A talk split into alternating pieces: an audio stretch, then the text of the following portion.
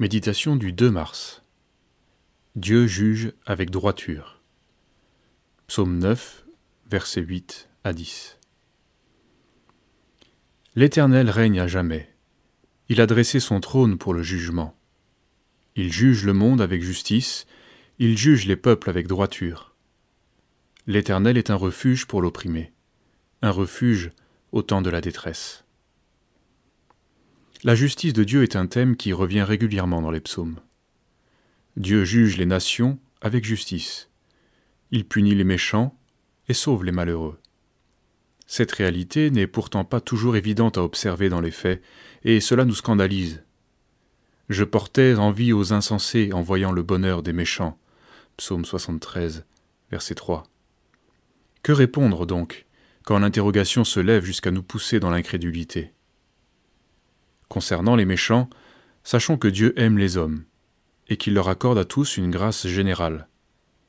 Sachons aussi que l'œuvre de Jésus, sa victoire sur la croix où il a vaincu le diable, a ouvert une période de patience.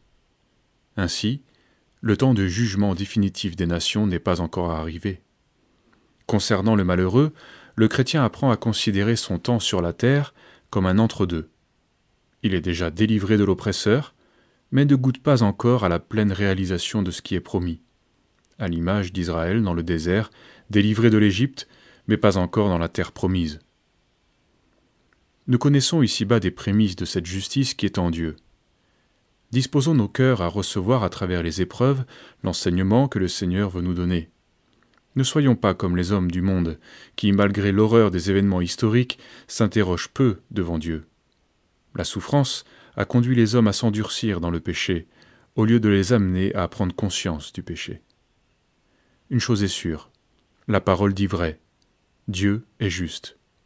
La terre n'est pas le lieu de la pleine réalisation de la justice de Dieu, elle est celui où nous apprenons avant tout à la saisir par la foi. Il est bien des moments où le juste souffre et où sa vie manifeste l'inverse de ce qui est promis. Alors il apprend à confesser le triomphe du Seigneur et se laisse renouveler dans son cœur envers et contre tout.